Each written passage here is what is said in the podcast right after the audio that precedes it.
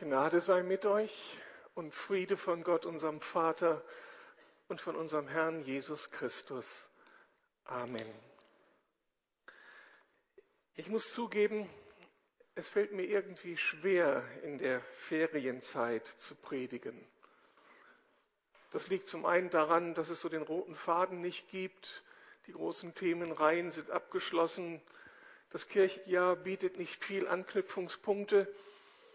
Aber dann gibt es eben auch dieses andere Phänomen, dieses Grundgefühl der Ferienzeit. Alles ist irgendwie auf Urlaubszeit, auf Sonne und Freizeit eingestellt. Die Stadt hat sich merklich geleert, man bekommt wieder Parkplätze und auch die Hälfte der Gemeinde ist ausgeflogen. Was kann man da mit einer sommerlichen Predigt erwarten wollen, zumal der Akzent im Sommer ja auf leichter Kost liegt? Was soll ich jetzt also predigen? Wann ist eine Predigt leichte Kost und wann ist sie schwere Kost, die man verdauen muss und die einen ganz herausfordert? Ich habe mir gedacht, ich mache aus der Not eine Tugend und denke über die beiden Lebensmodelle nach, die so in der Sommerzeit in Konkurrenz zueinander stehen. Das ist auf der einen Seite das Lebensmodell der Stadt und wenn man so ein bisschen schwarz-weiß denkt, dann ist auf der anderen Seite da das Lebensmodell des Landes. Die eine Personengruppe flieht in diesen Tagen aus der Stadt und sucht ihr Heil im ländlichen Raum, am Wasser oder in den Bergen. Also wir fliehen nach Bayern ins Karwendelgebirge, schönste Wandergegend Deutschlands, und wir wollen staunen angesichts dieser wunderbaren großen Berge, angesichts der Natur, die sich dann da vor unseren Füßen entfalten wird. Und wir hoffen, in den Bergen dann dort in der Natur endlich zur Ruhe zu kommen, wieder besser zu schlafen und einfach aufzuatmen. Die andere Personengruppe flieht geradezu den ländlichen Raum und kommt begeistert nach Berlin die Touristen endlich raus aus dem Mief meiner Kleinstadt oder meines ländlichen Raumes und hinein in das pulsierende Leben der Großstadt. Und so sehen wir sie an allen Ecken und in allen Straßen, die Touristen mit großen Augen staunend und wie sie das ganze kulturelle Leben abgreifen, sich in das Nachtleben stürzen und irgendwie aufblühen. Oder ich denke auch an die, die gerade in diesen Wochen sich aufmachen, hineinzuziehen in die Stadt, weil jetzt nach den Ferien natürlich Neuorientierung angesagt ist. Viele werden jetzt ihren neuen Arbeitsplatz in der Stadt beginnen oder sich darauf vorbereiten, hier in Berlin zu studieren. Also, es gibt eine Völkerwanderung. Die einen wollen raus aus der Stadt und die anderen wollen hinein in die Stadt. Für die einen ist die Stadt Stress und Hektik und sie sehnen sich nach der Beschaulichkeit und Ruhe und Schönheit des Landes und die anderen entfliehen dem Land, weil es für sie mit Langeweile und Eintönigkeit verbunden ist.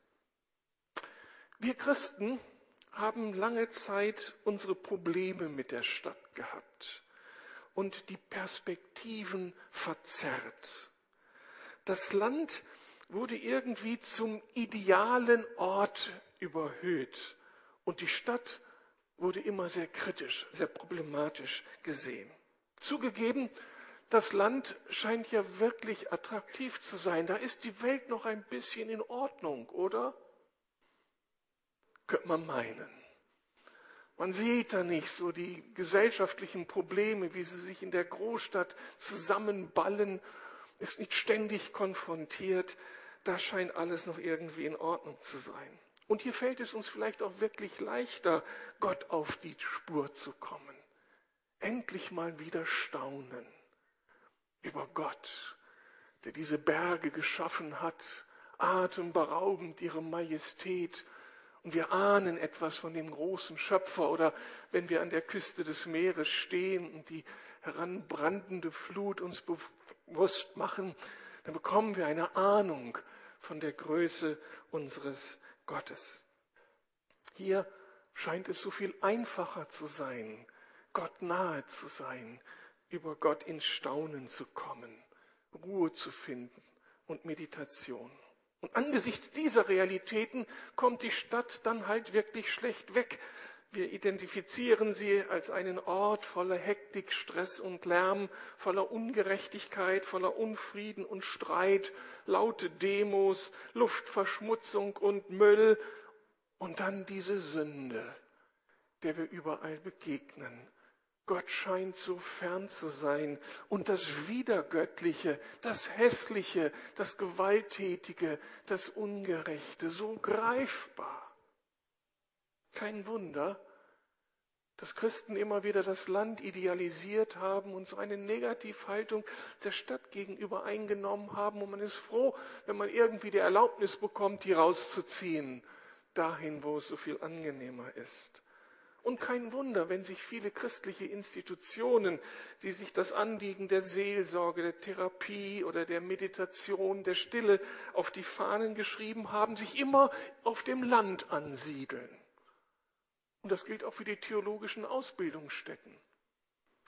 Also, wenn ich damals als Theologiestudent aus dem Zimmer meines Wohnhauses ebenerdig hinausgeschaut habe zur richtigen Abend- oder Nacht- oder Morgenzeit, dann sah ich vor meinem Haus die Rehe auf dem Gras asen und es war paradiesisch schön.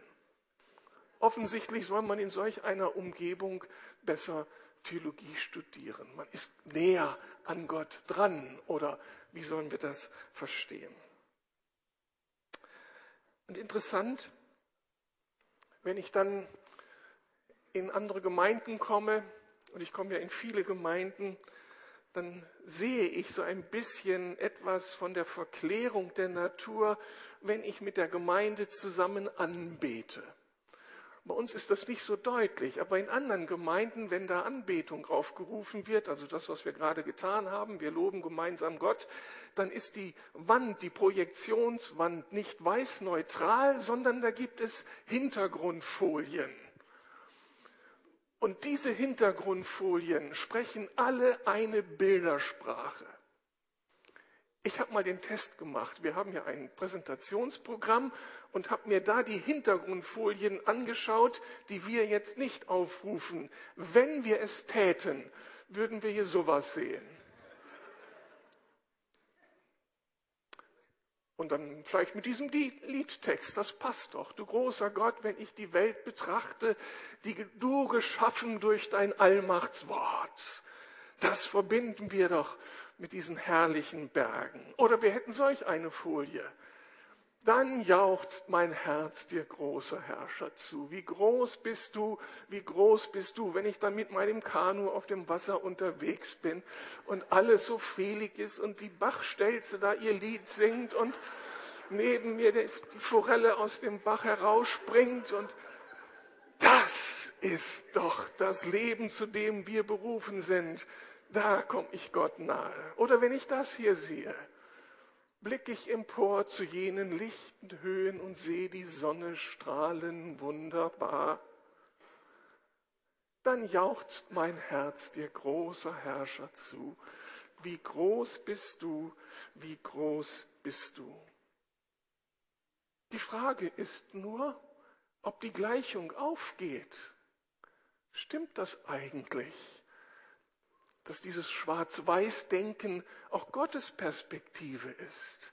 Das Land, die ideale Welt und die Stadt, die böse Welt. Wir müssen uns einfach nur bewusst machen, wo beginnt die Geschichte der Menschheit? In einem Garten. Aber wo endet sie? In einer Stadt. Also es ist gar nicht so schnell ausgemacht. Was ist denn jetzt das Anzustrebende? Also im biblischen Kontext ist der Höhepunkt, der Fokus, der Zielpunkt nicht die Idylle des Landes, sondern das neue Jerusalem, die neue Stadt Gottes. Und wenn wir uns unseren Herrn Jesus anschauen, zugegeben, er startete auf dem Land, See Genezareth, Galiläa, die totale Idylle, kleine Ortschaften, alles überschaubar und friedlich. Aber wo endete Jesus. Und was war die ganze Zeit sein innerer Fokus? Jerusalem, die Hauptstadt. Und da ging die Post ab. Da hat er dann Geschichte geschrieben, die die ganze Menschheit auf den Kopf stellte. Und wenn wir Paulus, den großen Völkermissionar, sehen, er wird magisch von den Städten angezogen. Ob es nun Ephesus ist oder Thessalonich oder Athen oder Rom. Aber er, wird angezogen wie so ein Magnet. Es geht gar nicht anders. Also Land ist okay, aber dann zieht es ihn in die nächste Großstadt. Da geht die Post ab. Irgendwie scheint da der Pulsschlag Gottes zu sein. Da musste er hin, um das Werk Gottes voranzutreiben.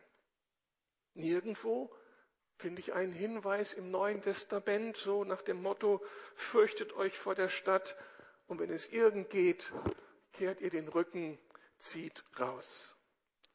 Wie sieht Gott also die Realitäten? Ich habe einen kleinen Bibeltext mitgebracht, Apostelgeschichte 17.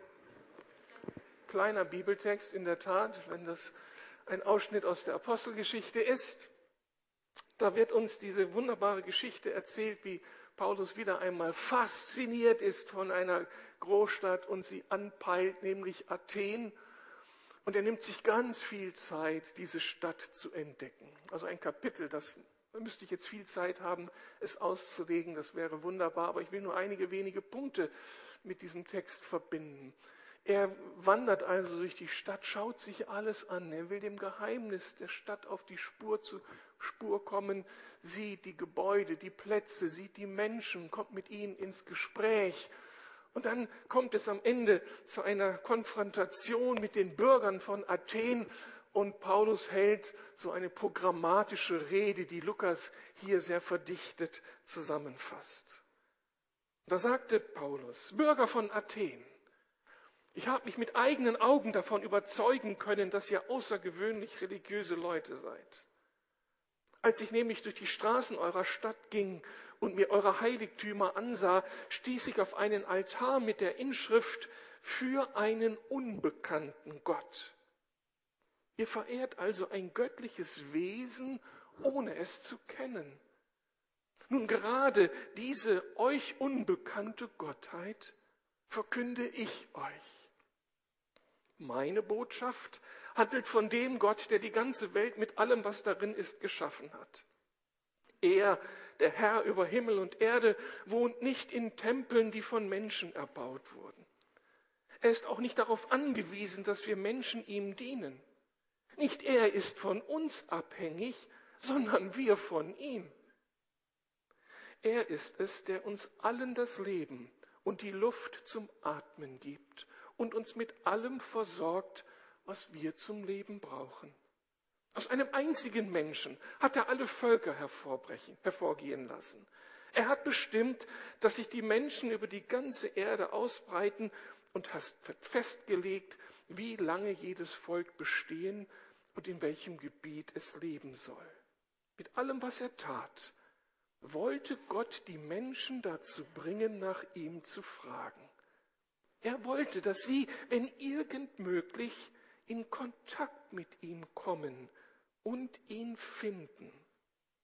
Ja, er ist ja für keinen von uns in unerreichbarer Ferne, denn in ihm, dessen Gegenwart alles durchdringt, leben wir, bestehen wir und sind wir.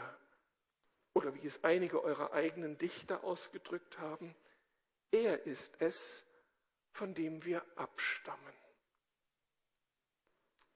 Hochinteressanter Text. Wie gesagt, so schöne Facetten. Müsste Zeit haben, das im Einzelnen zu erklären. Geht nicht. Aber grundsätzlich die Frage, was wird hier über Athen als Stadt ausgesagt? Ich glaube, so aus dem Licht des ganzen Neuen Testamentes, der ganzen Heiligen Schrift, wird auch hier deutlich, dass Athen wie jede andere Stadt eine Stadt Gottes ist. Von Gott gesehen, von Gott platziert. Er hat der Stadt diesen Ort in der Landschaft zugewiesen. Und er hat mit dieser Stadt seine Geschichte. Mehr noch, er wohnt in der Stadt. Er ist in Kontakt mit der Stadt.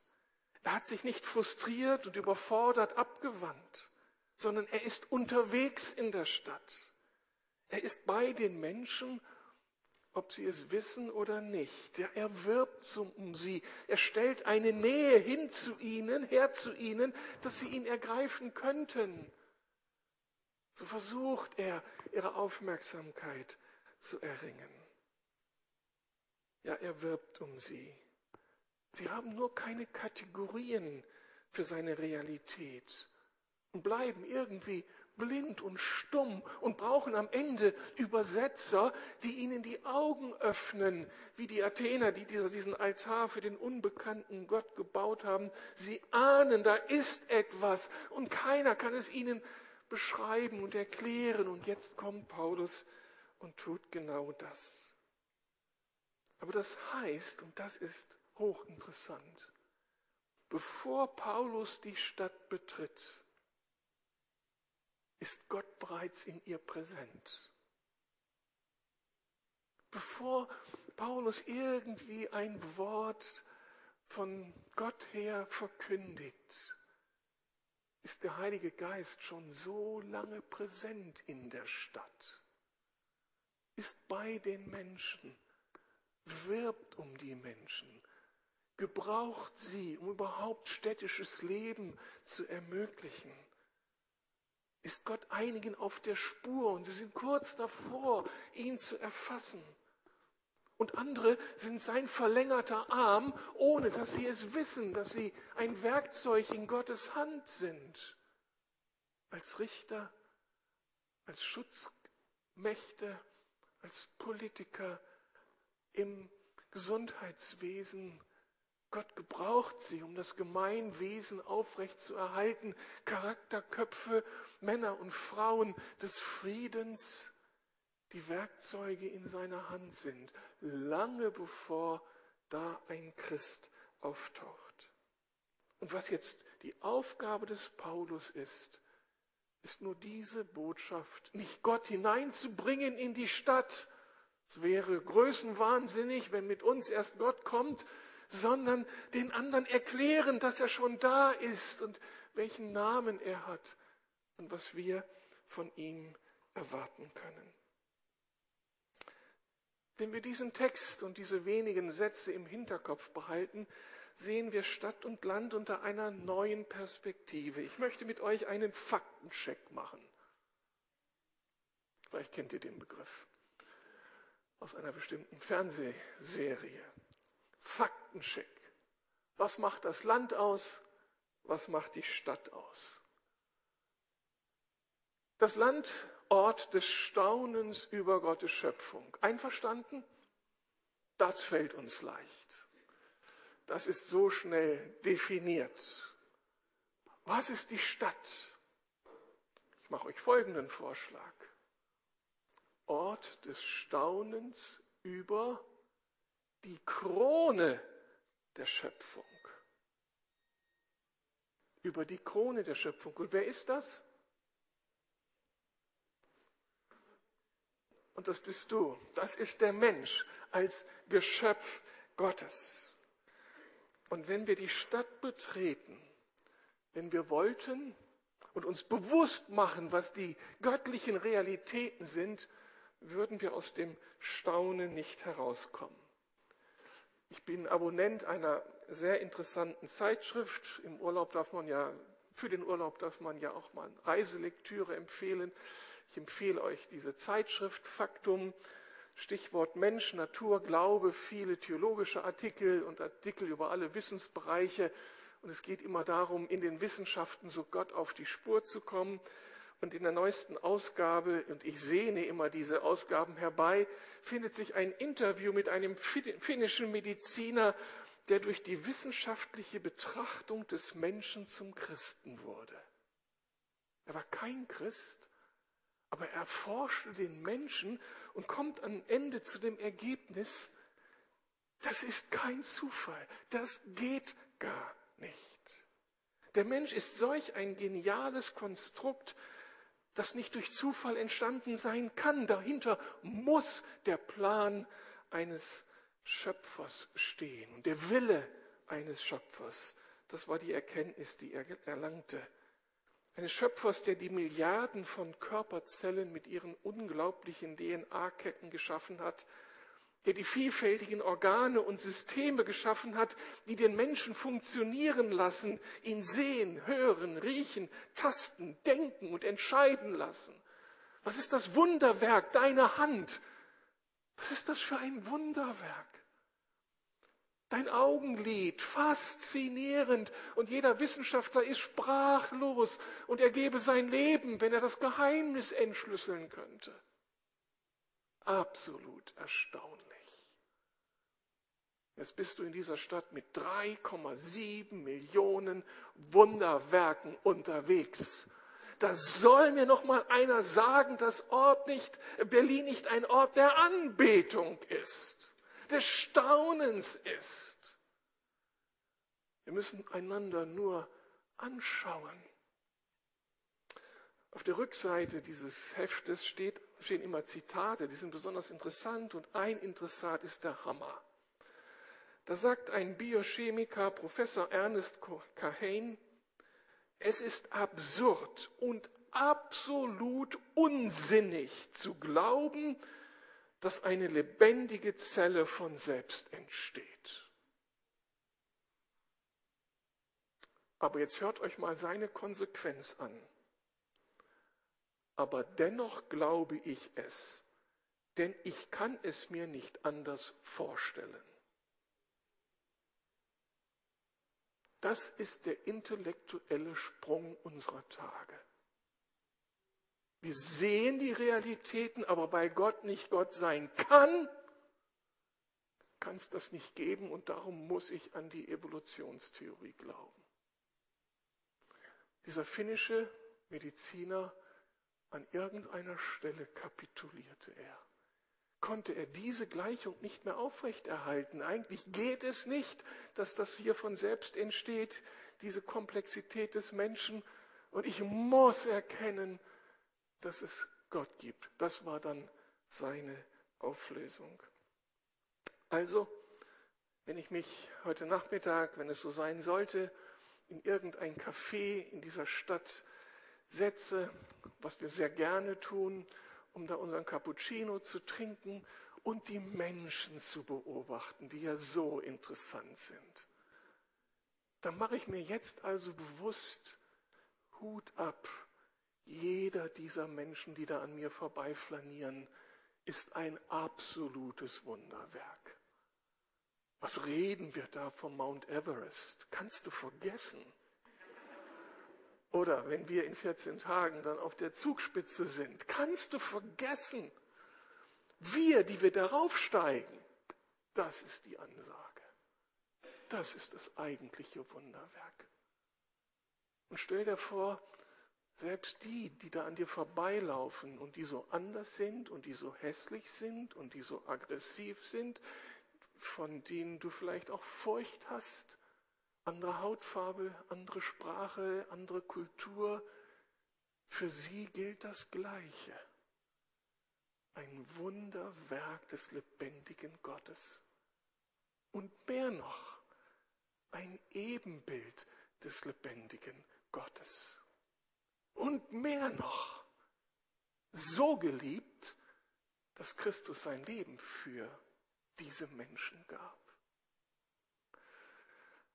Also eigentlich muss uns der Kinnladen hier unten hängen, wenn wir einander wahrnehmen. Und das große Staunen darf nicht aufhören. Und in der Stadt verdichtet sich das Staunen angesichts von 3,7 Millionen Menschen. Aber das ist jetzt die andere Seite. Die Stadt, der Ort der Sünde, der Ungerechtigkeit, des Unfriedens. Und ich habe ja vorhin schon all das Negative aufgelistet. Widerspricht jemand? Wir leiden alle an dieser, diesem Aspekt der Stadt. Aber ist das Land jetzt so viel anders? Was ist denn damit? Wo hat Jesus seine größte Versuchung erlebt? In der Wüste. Da, wo keiner zu sein scheint, der mich irgendwie aus der Bahn werfen kann. Aber gerade da taucht der Widersacher Gottes aus, in der Idylle, in der Einsamkeit, in der Stille. Auch da kann er mich einholen und mir das Leben zur Hölle machen. Also diese Gleichung geht nicht einfach aus. Hier das Böse und da das Gute. Was kommt als nächstes? Können wir uns darauf verständigen? Wenn die Stadt zwar der Ort der, der, der Sünde ist, aber gilt dann nicht auch das andere, dass die Stadt wie kein anderer Ort der Ort der Gnade ist? Paulus sagt im Römerbrief, wo die Sünde mächtig ist, da ist die Gnade noch mächtiger geworden. Also wenn wir das Höchste, was wir als Menschen begreifen und erfahren können, wenn das Gnade Gottes ist, also dass er uns annimmt, wie wir sind, was wir immer ihm auch anbieten, in seiner Barmherzigkeit nimmt er uns an und beschenkt er uns mit seinem ganzen Potenzial. Wenn wir suchen, wo findet sich diese Gnade deutlicher? In der Stadt oder auf dem Land? Wo ist sie größer, faszinierender?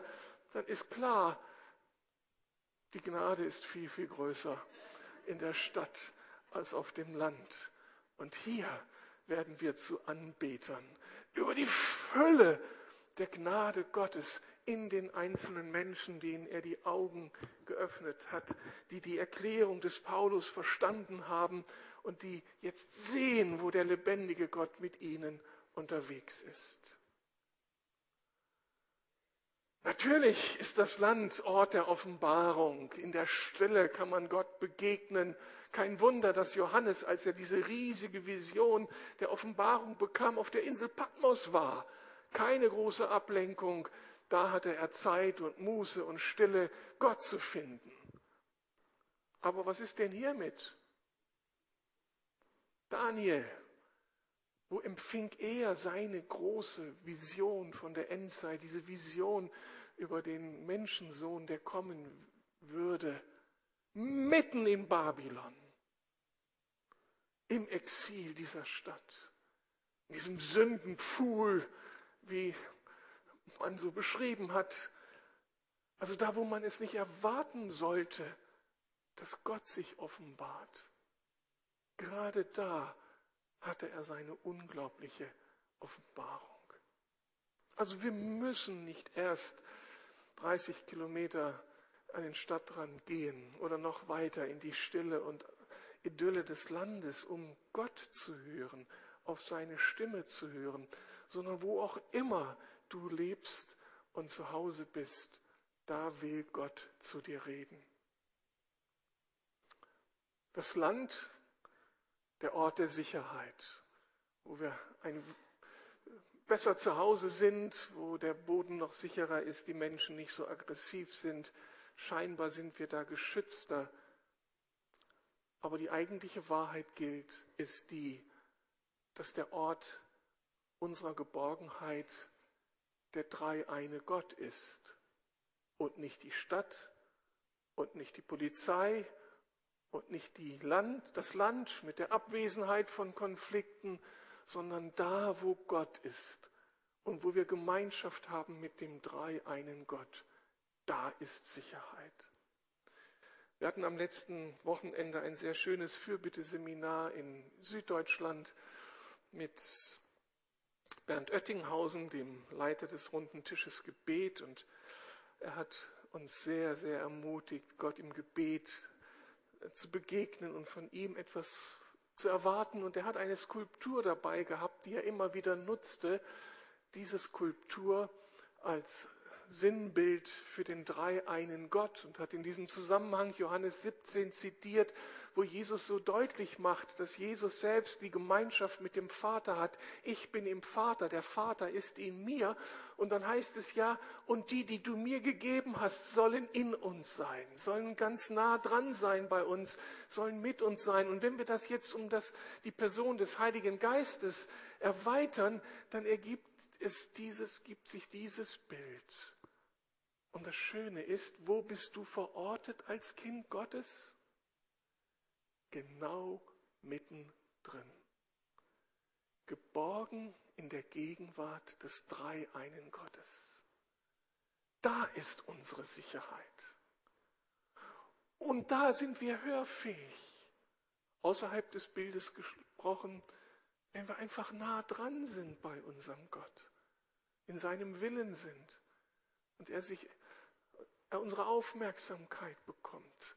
Das ist der sicherste Ort, das ist der schönste Ort, das ist der offenbarungsträchtigste Ort. Da können wir hören, wie der Vater zum Sohn flüstert und der Heilige Geist zum Vater. Da bekommen wir Offenbarung und Orientierung. Die Nähe zum dreieinen Gott macht den Unterschied.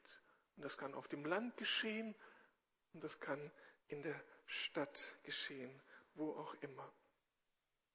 Also Sicherheit in unserem Gott. Das war der Faktcheck. Und ich komme zum Ergebnis, die Stadt kommt gar nicht so schlecht weg.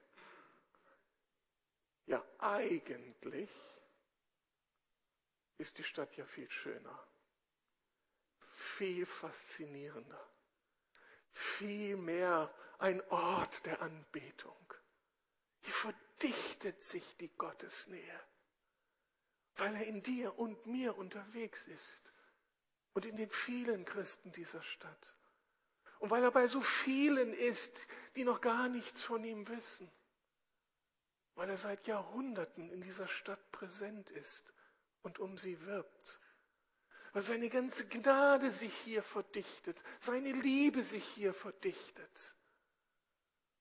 Und wenn ich irgendwie anfange, die Gedanken Gottes zu denken, dann gibt es gar kein, keine andere Möglichkeit, als dankbar zu sein und zu staunen.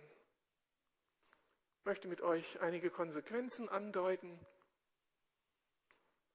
Ist das okay? Wir danken Gott für den ländlichen Raum und wir danken ihm für den städtischen Raum. Beides hat seine Vorteile, beides genießen wir, wobei mein Herz beim zweiten schlägt. Zumindest elf Monate des Jahres. Und dann bitten wir Gott, die Stadt und ihre Menschen lieben zu können, weil er sie liebt. Einverstanden? Der lebendige Gott, der uns geschaffen hat, an dem wir Anteil haben, der in uns Wohnung gemacht hat, der in uns lebt, wenn wir seiner Stimme, seinem Bedürfnis, seinem Herzen auf die Spur kommen, geht es gar nicht anders. Er liebt die Menschen dieser Stadt und wünscht sich so sehr, dass sie begreifen, wer er ist. Und wenn wir jetzt ein bisschen ähnlich werden wollen wie Jesus, dann muss das unser Ding sein. Herr, bitte, gib mir eine Liebe, für diese Stadt. Für einige von euch ist es gar kein Thema. Ihr habt schon diese Stadt lieb gewonnen. Ihr identifiziert euch mit dieser Stadt. Ihr seid fasziniert. Müsst vielleicht nur aufpassen, dass ihr euch nicht vereinnahmt, sondern dass ihr lernt, sie mit den Augen Gottes zu sehen. Und andere von euch hadern mit der Stadt. Ich weiß das aus den Gesprächen. Aber ihr müsst hier sein, weil es beruflich nicht anders geht. Aber für die Zeit, die Gott euch hierher gestellt hat, möchte ich euch herzlich bitten, lasst, lasst den Herrn dir seine Liebe für seine Menschen zeigen.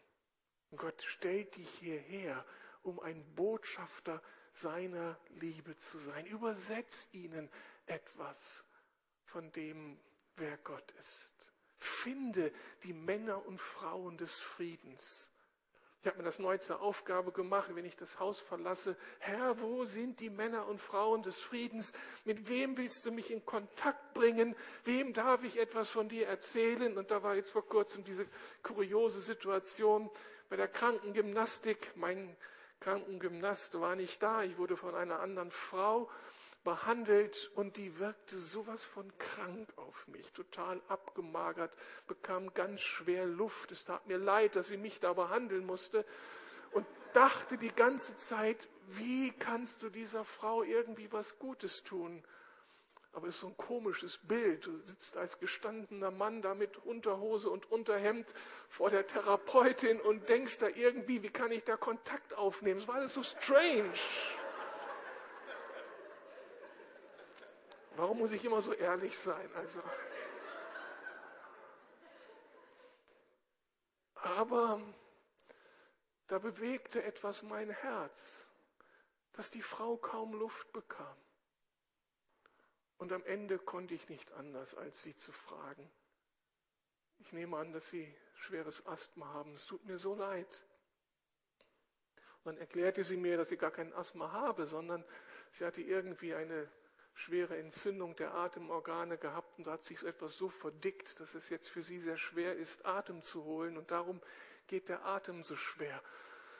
Und dann habe ich mir ein Herz gefasst und gesagt, wissen Sie, ich glaube an die Kraft des Gebetes. Darf ich für Sie beten? Und da guckt sie mich mit großen Augen an und meint, ja, ich glaube auch an die Kraft des Gebetes, aber ich habe bisher kein Gebet gefunden, das mir geholfen hätte. Und dann habe ich mich hingesetzt. Ich weiß nicht, wie dieses Bild aussah. Aber sie hat nur meine Augen gesehen, nehme ich an. Und ich habe ihre Hände genommen. Und dann habe ich mit ganzem, aus ganzem Herzen das Erbarmen Gottes für diese Frau erbeten. Es war ein heiliger Moment. Und diese Frau war nur dankbar. Im, um, Im Zimmer da noch und dann später vorne an der Anmeldung. Ich warte, dass ich da wieder hin kann, dass ich endlich dieser Frau begegnen kann, weil ich ihr doch noch mehr zeigen möchte von dem Gott, der sie geschaffen hat und der sie liebt. Und weißt du, diese Frau und ähnliche Menschen, vorbereitet vom Heiligen Geist, warten überall auf uns. Wenn du den Kudamm hochgehst, wenn du dich in die U-Bahn setzt, sie warten, dass einer kommt und ihnen diesen Altar für den unbekannten Gott erklärt. Was für eine Aufgabe! Was für eine Schönheit, in dieser Stadt leben zu dürfen. Was sind denn da ein paar Kilometer wandern in den Bergen, wo ich nur mit meinem Körper beschäftigt bin? Das sind alles Realitäten, die vergehen. Aber die Menschen, mit denen wir hier unterwegs sind, sind Menschen, die auf die Ewigkeit hin angelegt sind. Das ist faszinierend. Und wir versuchen, die Stadt besser zu verstehen. Jede Stadt hat eine Seele. Gott hat eine Bestimmung für die Stadt gegeben. Und ich bin ja dabei, Urlaubslektüre hier zu empfehlen. Das ist ein dickes Buch, gebe ich zu, aber man kann es auch in einzelnen Kapiteln lesen.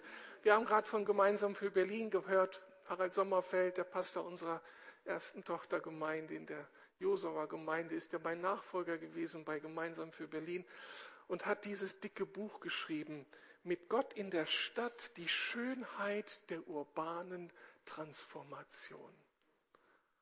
Und da ist alles zusammengepackt. Die Stadt verstehen aus biblisch-theologischer Sicht, die Stadt versehen aus sozialwissenschaftlicher Sicht.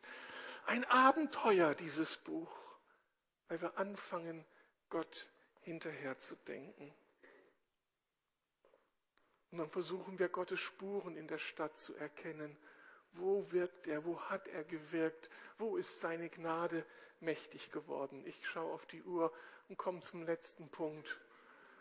Und dann entscheiden wir uns dafür, ihn in und über der Stadt mit ihren Menschen anzubeten. Und das heißt vielleicht für den einen von uns tiefer anzubeten als bisher. Und da mache ich folgenden Vorschlag. Wir machen das dann mal so.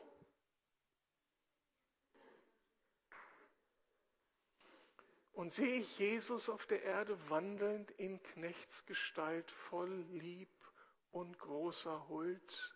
Wem galt die Liebe und diese Huld, diese Gnade? Diesen Typen, die da in Marzahn wohnen. Da ist die Gnade Gottes am Werk. Da bekommen wir Zugang zur Sehnsucht Gottes. Oder dann singen wir, dann jauchzt mein Herz dir großer Herrscher zu. Wie groß bist du, wie groß bist du in dieser ganzen chaotischen Vielfalt und Buntheit dieser Stadt. Und wir erinnern uns, ja, diese Mauer, die zog sich durch die ganze Stadt und ist jetzt nur noch farbiges Museumstück. Wie groß bist du, unser Gott? Wenn ich im Geiste sehe sein göttlich Handeln, am Kreuz bezahlen vieler Sünde Schuld, das ist doch die Realität. Die Menschenmassen dieser Stadt, einer hat für sie bezahlt, unser Herr Jesus Christus. Und da ist der Weg offen zum Vater für sie. Dann jauchzt mein Herz dir, großer Herrscher, zu. Wie groß bist du, wie groß bist du? Und noch eine Variante. Wenn mir der Herr in seinem Wort begegnet, wenn ich die großen Gnadentaten sehe, hier die St. Ulbrichs Kathedrale mit dem Kreuz als Fanal und Proklamation des Sieges Jesu in dieser Stadt wie er das Volk des Eigentums gesegnet, seine Kirche, wie es erst geliebt, begnadigt je und je. Er liebt seine Kirche in ihrer ganzen Buntheit und Unterschiedlichkeit und hält an ihr fest, unser gnädiger Gott. Dann jauchzt mein Herz dir großer Herrscher zu wie groß bist du? Wie groß bist du?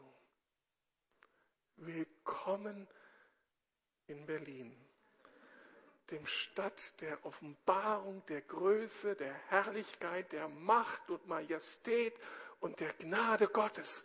Willkommen als Anbeter und Mitarbeiter auf der Suche nach den Männern und Frauen des Friedens, denen wir die Augen öffnen dürfen. See you later im September nach der Urlaubszeit in der gemeinsamen Mission hier für Berlin. Amen.